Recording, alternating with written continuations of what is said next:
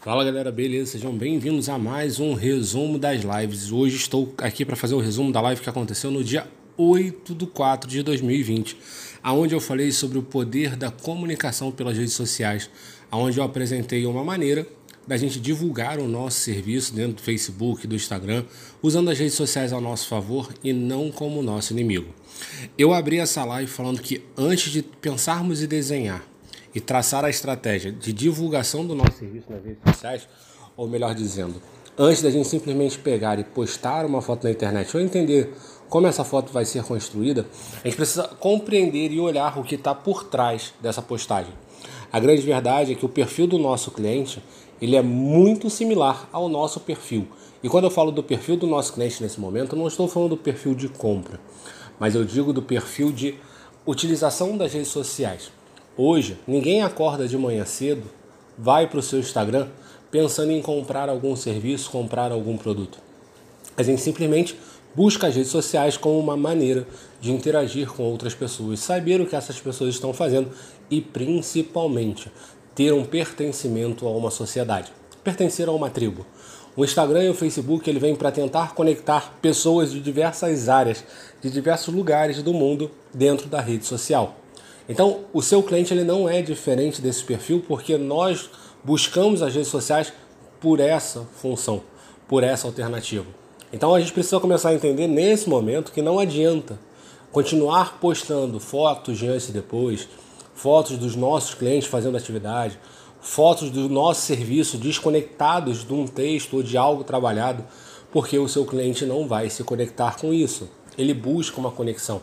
Se você olhar é, os grandes players daquilo que você gosta, se você começar a olhar os perfis de grande movimento que você segue, você vai começar a perceber que existe um padrão naquilo que eles postam, naquilo que eles falam, que é sempre se conectar com algo que acontece na sua vida, trazendo uma realidade da vida deles. E nesse momento eu começo a apresentar para vocês uma, uma maneira, uma forma de vocês começarem a contextualizar aquilo que vocês querem levar para a vida do seu cliente. E o conteúdo desse áudio, o conteúdo dessa dica que eu venho trazendo de como usar as redes sociais ao nosso favor, ele serve para qualquer área. Ele não é exclusivo do Pilates, da fisioterapia ou de qualquer área relacionada à área da saúde. Esse conceito serve para a gente desmistificar essa necessidade que nós temos de sempre atrelar aquilo que a gente faz à imagem de algum cliente. Existem momentos que funcionam, existem momentos que podem ser necessários? Sim mas não o tempo todo. E quando eu volto para falar dos grandes players, dos grandes nomes que estão hoje vinculados na internet, e a gente fala sobre essa questão do ponto em comum, da dor em comum, e eles trabalham muito bem essa situação porque eles sempre reverberam, eles sempre alicerçam aquilo que eles falam a partir de uma história que eles tenham vivido e que é uma realidade de muitas pessoas. Então, se você está me ouvindo e acompanha algum, alguma mãe que ensina como você cria os seus filhos, como é que você educa os seus filhos, como é que você acompanha os seus filhos, pode ter certeza que toda publicidade, toda propaganda que ela coloca no feed ou que ela trabalha no stories, o ponto em comum que ela vai trabalhar com você, para que em algum momento você venha a agir, entrar em ação, comprar algum produto dela, é o ponto em comum da dificuldade que você tem de fazer as suas coisas, de lidar com as crianças, de conviver com, com as crianças no dia a dia, na sua rotina normal. Esse é o ponto em comum que ela vai trabalhar. Para a galera que trabalha com saúde, para a galera que trabalha com, com pilates, educação física, coisa do gênero, o ponto em comum que a gente precisa começar a olhar para o nosso cliente é quais são as dificuldades que ele apresenta na sua rotina, quais são os empecilhos que ele encontra no dia a dia durante as suas atividades normais. Ele tem dificuldade para levantar, ele tem dificuldade para sentar, ele tem dificuldade para deitar no chão. Quais são as dificuldades que ele apresenta? E mais importante, quando falamos dos pontos em comum, nesse momento eu citei Kotler durante a live, a gente precisa entender que Kotler ele fala sobre assimilação, atração, arguição, ação e apologia. Os dois primeiras etapas, eu já falei isso em outros áudios aqui, já debati sobre isso. Assimilação e atração acontecem muito rápido. E quando a gente fala de assimilação e atração dentro do Instagram e do Facebook, é uma passada de dedo. É aquele momento que a pessoa vai passar pelo seu, seu feed ali, pela sua publicação e vai entrar em outra publicação. Então aquilo que você trabalha ali precisa ser um, um ponto em comum que aos olhos, aquela imagem, aquele texto, na hora que a pessoa bate os olhos, ele fala assim, caramba, como eu me identifico com isso? Se é uma mãe, é uma mãe desesperada, vendo a casa toda bagunçada, vendo as crianças fazendo várias coisas ao mesmo tempo. Se é um paciente, é aquela, aquela, aquele ar de felicidade que vai ser transmitido pelaquela imagem de alguém que está conseguindo subir uma escada, de alguém que está conseguindo sentar na cadeira, de alguém que está muito tempo sentado numa mesa comemorando algo com a família sem demonstrar angústia e sentimentos de dores. É muito importante a gente olhar para o nosso cliente e ouvir o que ele tem para dizer. Mantendo em Kotler, eu falei que uma das coisas que o Kotler fala muito no material dele é que a gente precisa respeitar a necessidade do cliente e não aquilo que eu acredito que precisa ser empregado.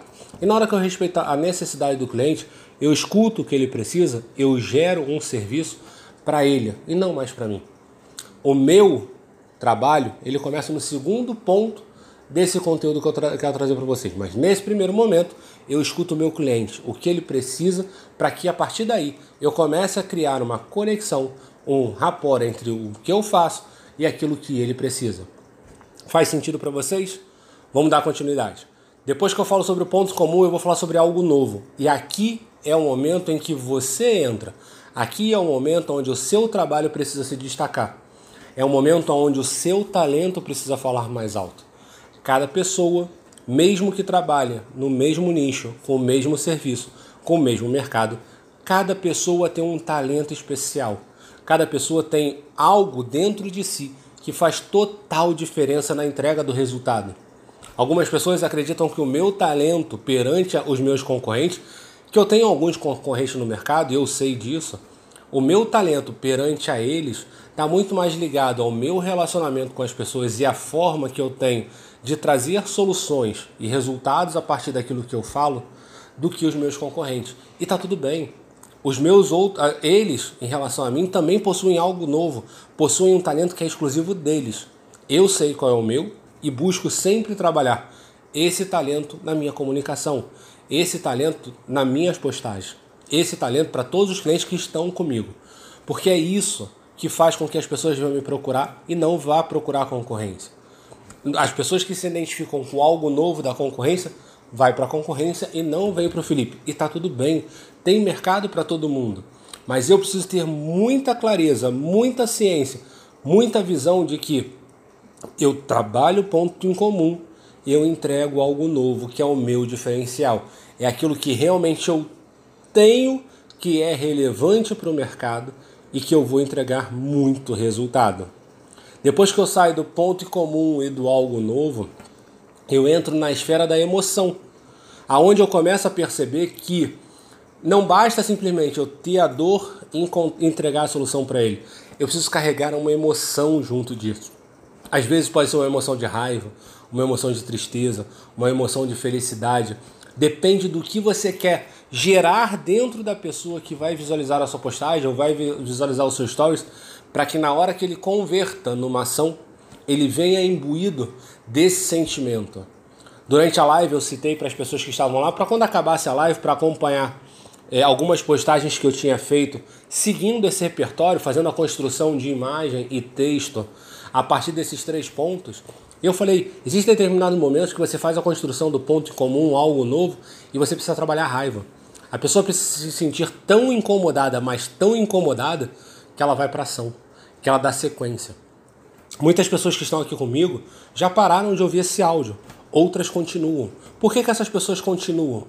Porque elas estão envolvidas no ponto em comum, no algo novo, estão gerando uma emoção. Algumas de felicidade, porque começam a entender que existe fundamentação no que eu estou falando, outras de raiva porque ficam pensando assim: caramba, eu sempre fiz postagem errada, eu nunca parei para me, me conectar com o que você está falando. E essa é a intenção da emoção. É trazer exatamente esse sentimento de que, poxa, por que, que eu não fiz diferente lá atrás? De repente, se eu tivesse feito diferente, as coisas poderiam ser diferentes. E aqui entra o meu trabalho de trazer uma solução para a pessoa, de apresentar o meu algo novo, que quando ele conecta com toda a informação, ele consegue trazer resultados. E quando a gente fala sobre a emoção, quando a gente fala sobre a raiva, é uma postagem clássica que a gente vê dentro do Pilates, é quando as pessoas começam a postar várias e várias vezes uma imagem do cliente fazendo exercício ou um comparativo do, do, cliente fazendo exercício antes e depois. Deixa eu contar um segredo para vocês. O seu cliente ele não entra na internet procurando esse tipo de informação. Ele entra buscando uma conexão com você, com aquilo que você tem de diferencial. E se você acredita que demonstrar para ele aquele exercício no, no aparelho, aquele exercício no solo é importante, que aquele exercício no aparelho, que aquele exercício no solo vai fazer a diferença dentro do seu serviço, então transforme aquilo para a rotina dele. Pegue aquela situação e leve para a realidade dessa pessoa. Um dos exercícios que temos dentro do Pilates, que é um exercício na chair, que é o climb the mountain, que é a subida da montanha, né? Que é a escalada da montanha, que é o que você coloca o pé na, na cadeira, no, na chair e faz a subida. Por que, que ao invés de eu colocar esse exercício da cadeira, eu não remeto uma subida na escada, uma subida no banco e demonstro a facilidade que as pessoas conseguem construir o movimento em algo que muitos apresentam dificuldade, um local onde muitos apresentam dor para realizar essa situação. E dor, quando eu falo aqui, é dor de incômodo, tá? Não é dor física, não é dor patológica, não é dor sintomática. A dor é aquele negócio que mexe com você internamente e fala assim: caramba, por que, que eu não faço isso? Poxa, por que, que eu não procuro um pilates para conseguir subir com mais facilidade na escada?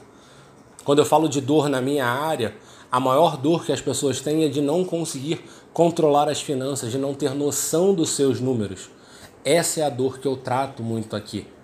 Então, voltando por exemplo, eu posso trabalhar esse ponto em comum, eu posso pegar essa dificuldade que as pessoas têm de sentar no sofá, de sentar na cadeira, de passar muito tempo sentado e construir toda uma narrativa em cima desse assunto.